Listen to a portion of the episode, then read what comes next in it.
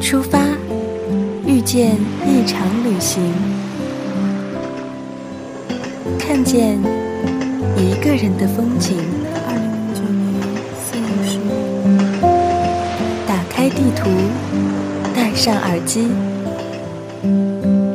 乐旅行 FM，留下旅途的记忆。还有什么比用心留住美好回忆更美好的事呢？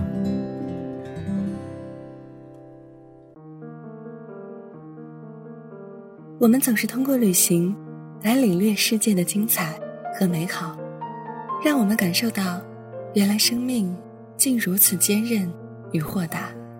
若是不曾走过，又怎么会懂得这世界竟如此辽阔？欢迎收听月旅行 FM，来自微远。生命吹过面前，不吭一声，化成了掌纹。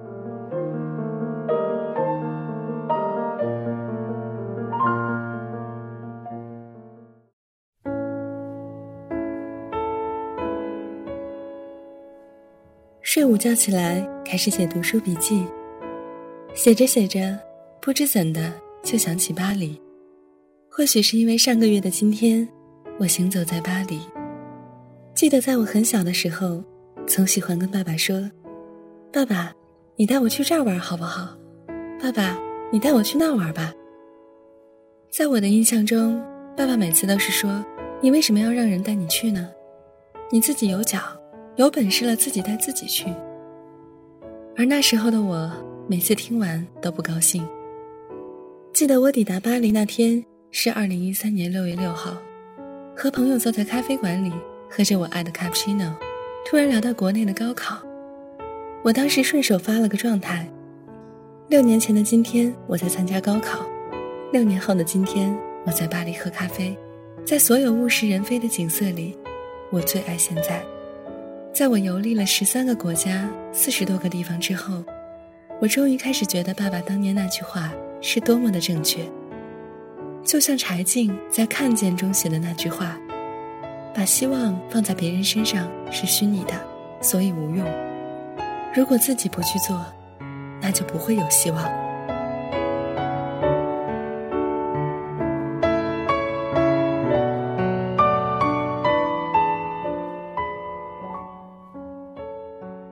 在我回国前的旅行中，巴黎只是其中一站，却是对我意义非常特殊的一站。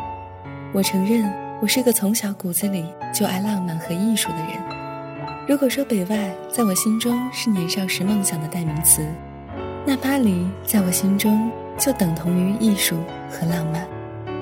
香榭丽舍大道、凯旋门、卢浮宫和埃菲尔铁塔，都是那时候我无比向往的地方。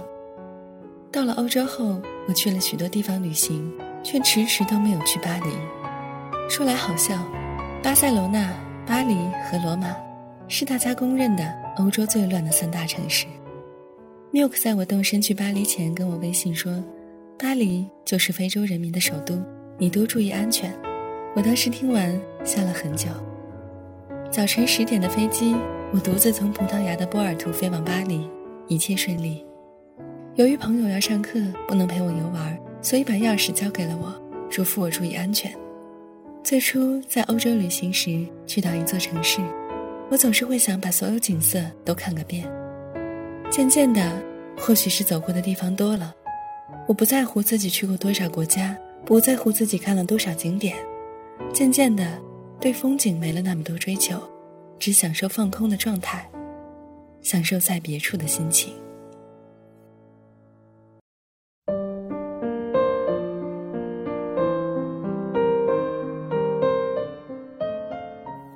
一个人在巴黎到处走走，看看停停，非常开心。在杜乐丽花园里看到那些欧洲小孩玩耍嬉闹，在广场看街头艺人的表演，在卢浮宫里看一幅幅经典画作，一座座震撼人心的雕塑，在街角的餐厅一个人吃饭，在社区的超市里买酸奶和蔬果，在香榭丽舍大道逛街，在卢浮宫外坐着等朋友时。在旁边的法国老爷爷友善的用并不是特别流利的英语跟我聊天。走累了，在公园里坐着休息时，邻座吃着汉堡的法国小伙微笑着跟我聊天，说着他对中国的印象，说他在法国南部的家乡，告诉我他吃完汉堡，他就得去使馆办去 USA 的签证。在地铁里问路时，遇到一个在巴黎教历史的大学老师，将我带到路口，在我走了五六分钟之后，他追上来气喘吁吁的不住跟我道歉，说他好像指错路了。然后再将我带到正确的路上。夏天的巴黎，天黑得很晚。朋友开玩笑说，每天都是十点半准时天黑。朋友家离埃菲尔铁塔不远，于是晚上十点，我们出门，一步步向埃菲尔铁塔走去。途中路过自由女神像，据说美国的那尊自由女神像，还是当年法国赠送的。一大群欧洲年轻人。在自由女神像下喝着啤酒、唱歌、聊天，好不热闹。有意思的是，我们看着埃菲尔铁塔，感觉很近，却总也走不到那儿。最后走了一个小时，终于走到铁塔，见过无数张埃菲尔铁塔的照片，对其并没有太多的新鲜好奇感。可是当整点埃菲尔铁塔亮灯闪烁时，我和朋友还是激动的手舞足蹈。照片拍了一张又一张，只恨自己的相机不是单反，拍出来的效果怎么都不太好。讨论后，我们决定了不登顶了，把登顶留到下一次和男友来巴黎吧。朋友说：“我真的要抓紧找个男朋友了，埃菲尔铁塔实在太美了。”还遇到帅气的两个法国男人搭讪，邀请我们参加第二天的野餐，问我们要号码和 email 的地址。我和朋友乱说一气，然后拉着他赶紧逃离。逃离后，两个人还讨论那两个法国男人到底是不是 gay。说完，我们俩看着对方都哈哈大笑，一直玩到凌晨，才意犹未尽的走回去。辛夷坞写过一段话，想必很多人也看过。每个人心中都有一条塞纳河，它把我们的心分作两边，左岸柔软。右岸冷硬，左岸感性，右岸理性。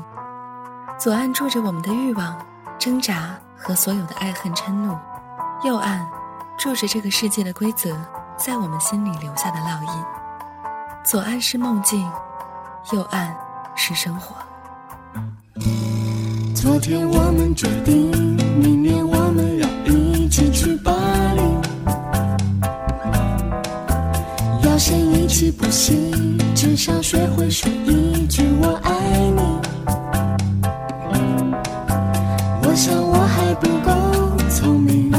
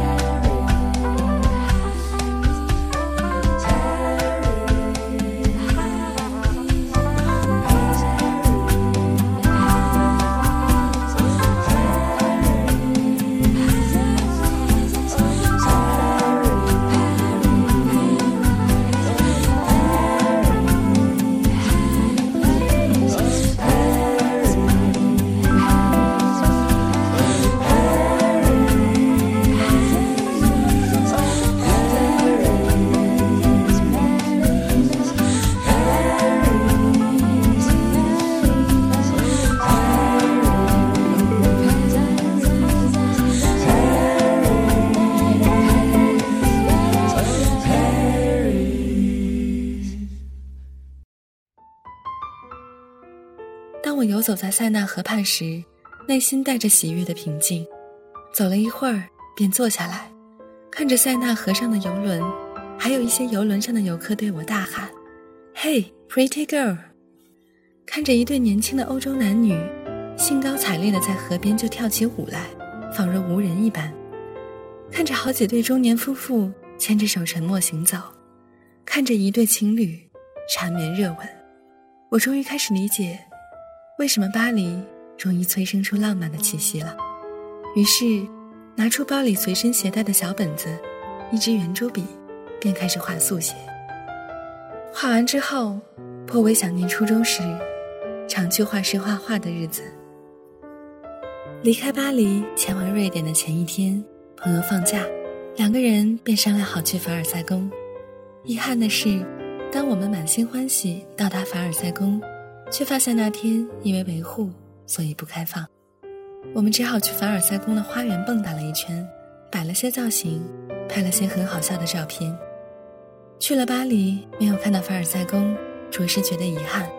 不过本着阿 Q 的精神，我和朋友都互相安慰对方，没关系，留着下次和男朋友来好了。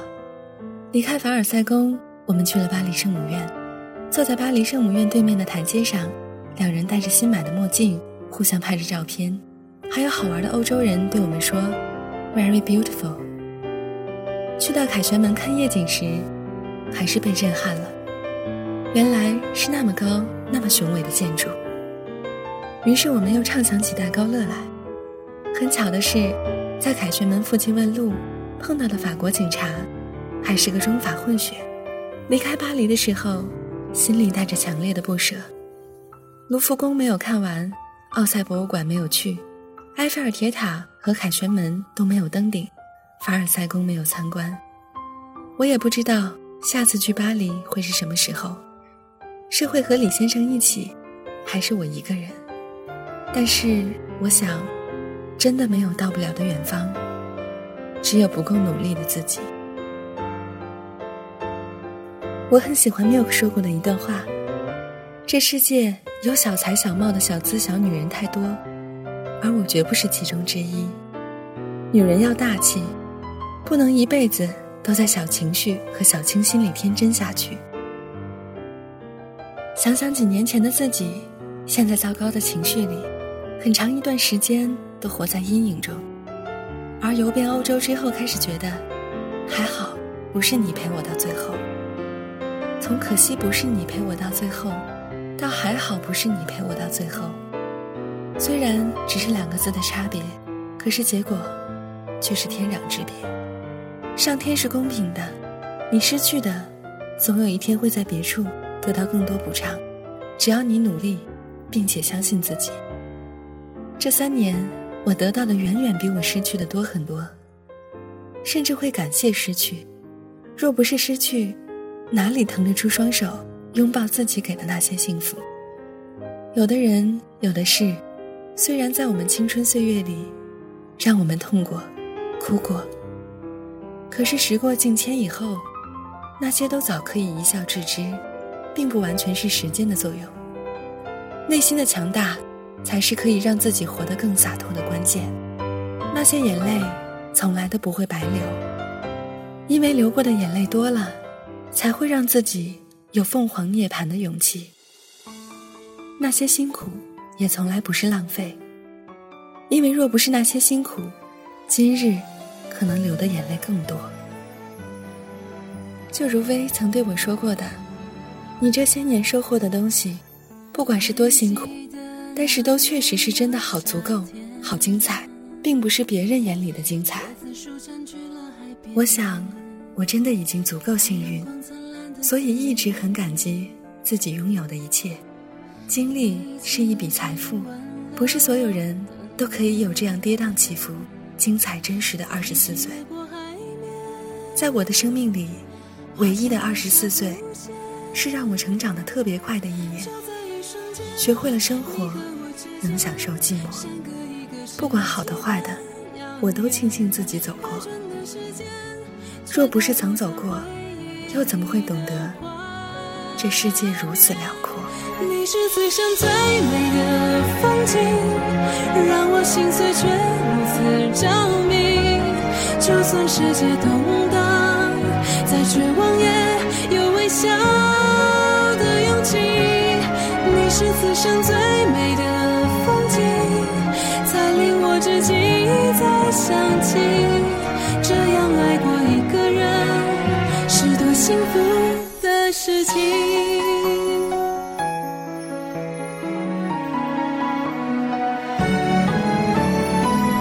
后来我们又再遇见，虽然成熟了些，笑容却都没变。就在那瞬间，有很多感觉。排山倒海淹没了视线，你没有开口，紧紧的拥抱着，却以为深渊。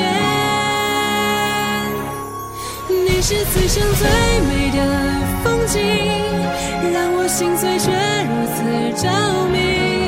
就算世界动荡，再绝望也有微笑的勇气。你是此生最美想起，这样爱过一个人是多幸福的事情。以为时间可以像沙滩和潮汐洗去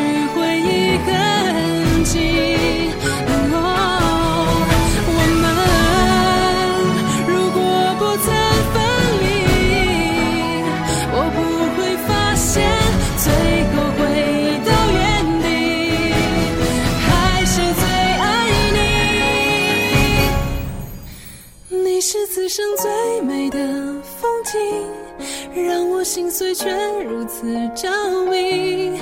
就算世界动荡，再绝望也有微笑的勇气。你是此生最美的风景，才令我至今一再想起，这样爱过一个人是多幸福的事情。